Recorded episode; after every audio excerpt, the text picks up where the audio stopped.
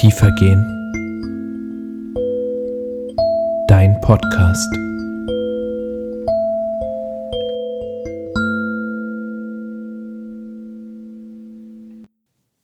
Aus dem heiligen Evangelium nach Johannes. Es trat ein Mensch auf, der von Gott gesandt war. Sein Name war Johannes.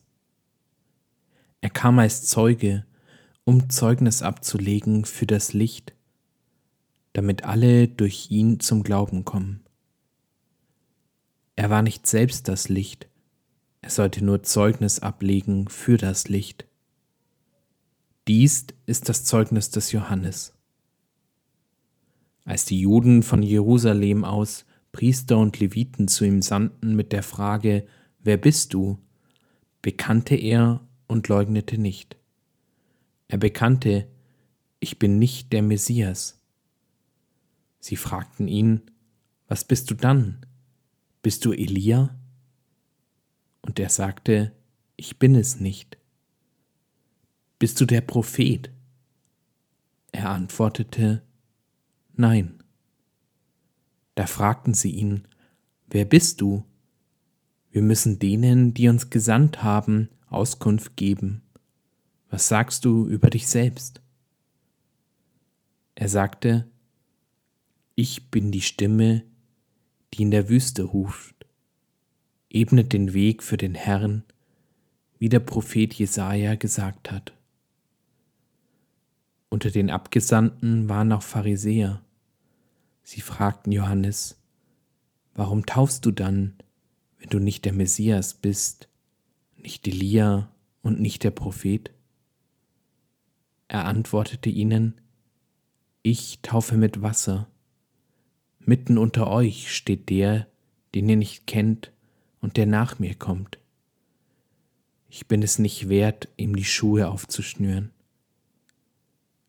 Dies geschah in Bethanien, auf der anderen Seite des Jordan, wo Johannes taufte liebe Hörerinnen, liebe Hörer, freut euch. Das ist die Botschaft und der Name dieses dritten Adventssonntags. Gaudete, freut euch. Irgendwie habe ich dieses Jahr das Gefühl, dass das ein bisschen schal klingt. Keiner von uns weiß, was die nächsten Tage noch alles auf uns zukommt. Keiner von uns weiß, wie die nächsten Einschränkungen genau ausschauen werden ob wir an Weihnachten überhaupt in unsere Kirche können, um Gottesdienst zu feiern, ob wir zu Hause mit unseren Lieben feiern können, ob jemand zu uns ins Seniorenheim kommt, um mit uns Weihnachten zu feiern. Andere haben noch größere Sorgen, sind in Quarantäne oder wirklich schwer erkrankt oder haben liebe Menschen, die schwer krank sind. Nochmal andere wissen nicht, ob sie nach dem nächsten Lockdown ihren Arbeitsplatz oder ihren Betrieb noch haben. So richtig wie in den vergangenen Jahren kommt die Freude auf Weihnachten noch nicht auf. In den letzten Jahren ist uns das leichter gefallen. Da hätten wir heute automatisch gesagt, ja klar, wir freuen uns schon, wir sind schon richtig in der Adventsstimmung. Wir fragen uns höchstens, wie kriegen wir alle Veranstaltungen noch rein, was für Christkindlmärkte wollen wir noch besuchen? Werden wir das alles vor Weihnachten noch schaffen? Werden wir an Weihnachten alle Geschenke und alle Vorbereitungen fertig haben? Trotzdem glaube ich, dass wir dieses Jahr an der eigentlichen Botschaft des Advents näher dran sind als sonst. Der Advent, der tut sich schwer mit Menschen, die sowieso schon satt sind, die alles haben oder glauben, dass sie alles haben, die sowieso schon in Partystimmung sind, die im November schon planen, wie sie nach Weihnachten dann fasten, um die Völlerei der Weihnachts- und Adventstage wieder loszuwerden und deren größtes Problem ist, wo der nächste Weihnachtsurlaub denn hinführen soll. Aber wenn wir in diesem Jahr zu den Menschen gehören, die Sorgen haben, die ein bisschen zweifelnd in die Zukunft blicken, wenn wir zu den Armen gehören, von denen Jesaja schreibt, dann ist für uns die Botschaft des Advents, die Jesaja auf den Punkt bringt, Der Geist Gottes des Herrn ruht auf mir, denn der Herr hat mich gesalbt. Er hat mich gesandt, damit ich den Armen eine frohe Botschaft bringe und alle heile, deren Herz zerbrochen ist, damit ich den Gefangenen die Entlassung verkünde und den Gefesselten die Befreiung, damit ich ein Gnadenjahr des Herrn ausrufe. Von Herzen will ich mich freuen über den Herrn.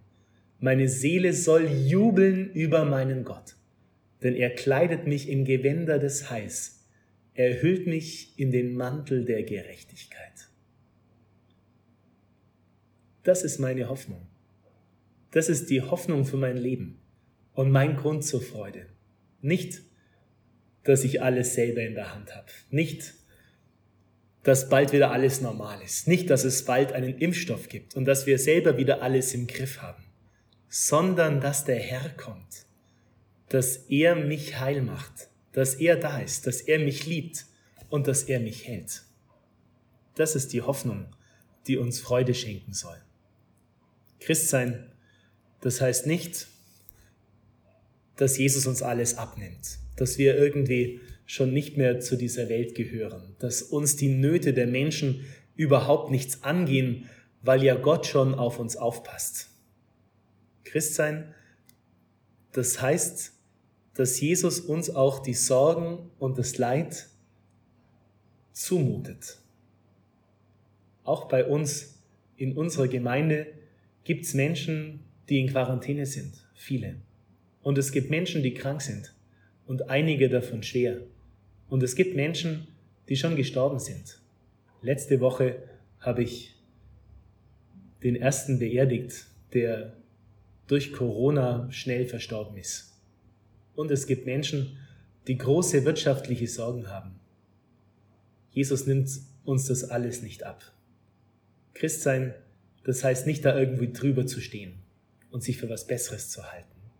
Christsein, das heißt aber, das anzunehmen, dass zu meinem Leben auch das Schwere, auch das Leid gehört, dass Jesus mir das nicht einfach wegnimmt. Das heißt anzunehmen, dass ich sterblich bin und dass ich einmal sterben werde. Und dass trotzdem der Herr da ist und mich hält und mir Hoffnung schenkt, immer in den schweren Stunden und einmal auch in der schwersten Stunde. Christsein, das heißt gleichzeitig in diesen Stunden nicht zu verzweifeln und nicht hysterisch zu werden, nicht die Hoffnung zu verlieren sondern solidarisch diese Situation mit den Menschen tragen, füreinander da zu sein, auf die Schwächeren Rücksicht zu nehmen, die, die zur Risikogruppe gehören, zu schützen, auch Rücksicht zu nehmen auf die, die mehr Angst haben als ich selber, die mehr Wert darauf legen, dass die Vorschriften eingehalten werden und auf sie auch Rücksicht zu nehmen. Und das heißt, den anderen diese Hoffnung weiterzuschenken, die in mir lebt. Dass auch in den schweren Stunden der Herr da ist, dass er uns liebt, dass er uns hält und dass wir von ihm nicht verlassen sind. Johannes drückt diese Hoffnung aus, wenn er im Evangelium sagt, ich bin nicht der Messias. Ich bin nicht mal wert, dem Messias die Schuhe aufzuschnüren. Das ist nicht übertriebene Bescheidenheit, die in den Medien immer gut ankommt. Das ist das ganz klare Bewusstsein, wenn meine Hoffnung nur ich selber bin, wenn meine Hoffnung für mein Leben nur das ist, was ich selber in der Hand habe, was ich selber kann, was ich selber machen kann, oder nur, dass der Staat alles in der Hand hat, dass ich mich darauf verlasse, dass die Wissenschaftler oder der Staat das schon für mich machen wird dann wird meine Hoffnung irgendwann scheitern. Dann wird mich das irgendwann nicht mehr tragen. Aber wenn meine Hoffnung der Herr ist, dann habe ich Grund zur Hoffnung und Grund zur Freude, egal was passiert. Dann darf ich wissen, der Herr ist da. Er geht mit, auch in den schweren Stunden. Er hält mich und ich brauche mich nicht zu fürchten. Das ist unsere Hoffnung. Der Herr kommt. Er geht mit. Und wir dürfen uns freuen. Amen.